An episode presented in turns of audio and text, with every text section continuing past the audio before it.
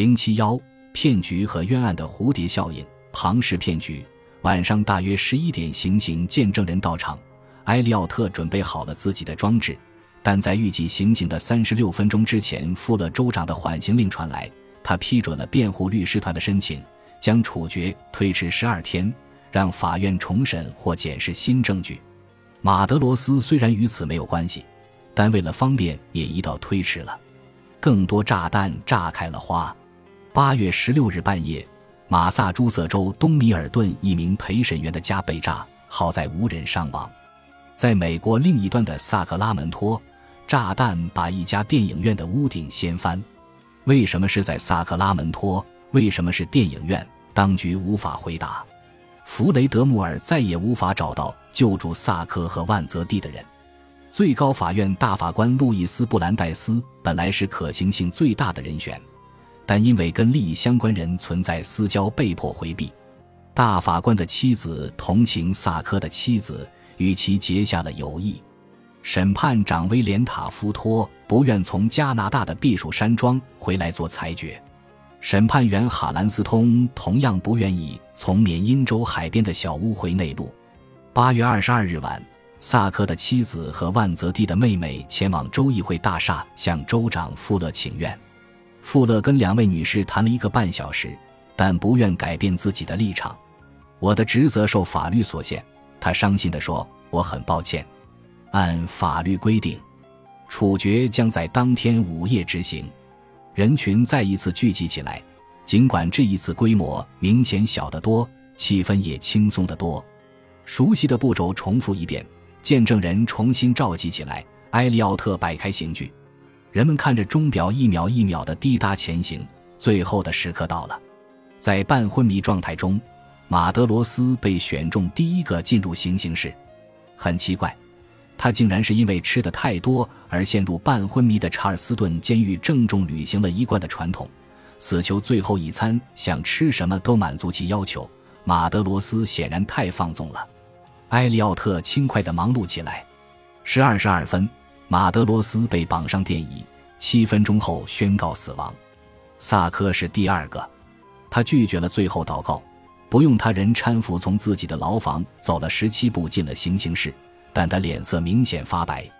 被架到椅子上时，他用意大利语叫道：“无政府主义万岁！”接着又用英语说：“永别了，我的妻子和独子，我所有的朋友们。”萨科其实生了两个孩子。这个口误是因为太紧张所致。这时出现了不幸的拖延，萨科要戴的蒙头布找不到了。埃利奥特和其他官员到处寻找，萨科则继续跟亲友们喋喋不休的紧张道别。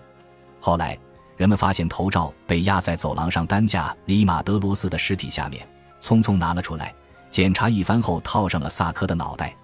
晚上好，先生们。萨克声音里带着微微的颤抖，最后他平静地说道：“永别了，妈妈。”电椅的开关推了上去，十二时十九分二秒，他被宣告死亡。最后上电椅的万泽蒂也拒绝了最后祷告，他充满尊严、镇定自若地从囚室走了二十一步到行刑室，比萨克多四步。他跟警卫握了握手，之后转向典狱长威廉·亨德利，也跟他握了下手。我感谢你为我所做的一切，典狱长。”万泽地说。亨德利太过震惊，没有作答。接着，万泽地转向见证人，用清晰而流利的英语说：“我想告诉你们，我是无辜的，我从未犯过任何罪行。虽然在上帝眼里我也是罪人。我感谢你们为我所做的一切。我是清白的，我没有犯过这桩罪，也没有犯过其他任何罪。”我是无辜的，他想了一会儿，又补充说：“但愿我能原谅那些对我做如此之事的人。”他镇定地坐上椅子，平静地被绑起来，戴上头罩。片刻之后，开关合上了，房间里一片沉默，只有电火花在噼啪溅射。一九四零年，埃利奥特在回忆录《死神代言人》中说：“十二点二十六分五十五秒，万泽蒂被宣告死亡。”只比萨科晚八分钟，美国人对此桩处决的反应惊人的沉寂。按《纽约时报》的说法，纽约的人群在凄厉地沉默中接受了事实，在波士顿一切平和的怪异，人们等来官方的确认之后，在夜里静静的散去。对大多数人而言，再抗议也毫无意义了。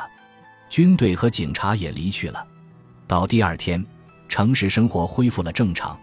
在其他地方，反响则全然不同。抗议活动席卷全球，布宜诺斯艾利斯、墨西哥城、悉尼、柏林、汉堡、日内瓦、莱比锡和哥本哈根，许多示威活动演变成了暴力冲突。德国有九人丧生，在伦敦的海德公园，抗议者和警察发生了冲突，有四十人受伤，有些则需要住院治疗。在哈瓦那，美国大使馆被炸；在日内瓦。骚乱者袭击了联合国大厦，还砸破了商铺和酒店的窗户。混乱中，有人开了枪，致使一名男子死亡。纽约市市长吉米沃克正在欧洲进行友好访问，却在柏林遭到暴力威胁。有好长一段时间，美国人在任何地方都没有安宁可言。法国人特别慷慨激昂，没多久前才欢乐的成群结队迎接了林德伯格、伯德。钱柏林和莱文的巴黎人，如今又涌上街道暴打美国人。如果找不到美国人，骚乱者就捉弄那些有钱的本国人。许多路边咖啡馆的顾客都遭到了殴打，有些时候，仅仅因为长了一副资产阶级的样子就被野蛮的殴打。在顾客与暴徒的激战当中，好些咖啡馆被砸得稀烂。在城市的其他地方。到处乱窜的暴徒盯上了一切包含美国主题的东西：上映美国影片的电影院、美国酒店、销售美国商品的店铺。据《泰晤士报》记者报道，不知什么原因，暴徒对美国鞋店尤其看不顺眼。让很多人厌恶的是，骚乱者还亵渎了无名烈士墓。为恢复秩序，近二百名警察受伤，还有人被刺伤。《时代周刊》趁机在人类学偏见里小小放纵了一番。在南美，他说，巴拉圭和阿根廷的居民情绪不稳又懒惰，很容易说服他们停止一切工作。瑞士激进派暴力的近乎滑稽，英国人含糊，德国人蠢，法国人歇斯底里的好动粗。处决当天，柯立芝总统一家搭乘火车西行前往怀俄明州和黄石国家公园。他们欣赏了好几天风景，观看间歇泉，被路边做出乞求样子的熊逗乐。当时公园管理方也有意鼓励熊这么做，总统还努力抽出时间钓了会儿鱼。他对处决萨科和万泽蒂一事以及其他所有公务事都没有发表任何意见。萨科和万泽蒂真的无辜吗？事隔数十年后，已经不可能做出任何确定的论断，但有理由认为。两人或许并不像他们表现出来的那么无辜。首先，他们跟臭名昭著的投弹手卡罗维尔迪诺切关系亲密。他们还自称是最残暴无情的反美激进分子鲁奇加里尼的追随者。加里尼是个虚张声势的人物，他因激进活动被关押在意大利后逃狱，据说是勾引了典狱长的妻子，最终来到美国。刚在美国扎下根，就立刻开始呼吁暴力推翻政府。加里尼出版了一份名叫《颠覆者纪事》的激进杂志，拥有一小群忠实的读者，大约有四五千人。巴特万泽蒂是定期撰稿人。这一时期，大部分甚至全部的著名爆炸案件，据信幕后之手均为加里尼的信徒。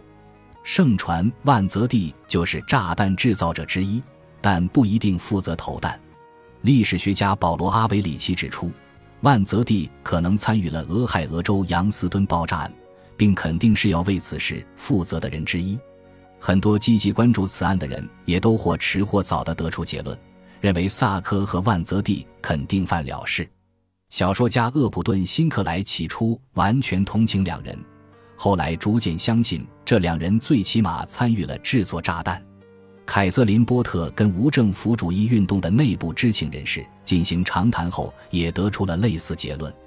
根据若干技术，萨科和万泽蒂的律师弗雷德穆尔相信萨科在布伦特里劫杀案中有罪，万泽蒂可能也有罪。同是意大利无政府主义者的卡洛特·雷斯卡跟萨科和万泽蒂都很熟，同样认同律师的观点。弗朗西斯·拉塞尔写了两本关于此案的书，长久以来都认为他们是清白的，但最终他得出的结论是两人有罪。一九七七年，哈佛大学校长阿伯特洛厄尔的私人文件解密，文件内容表明，他同样希望还两人清白。但证据说服他相信两人有罪。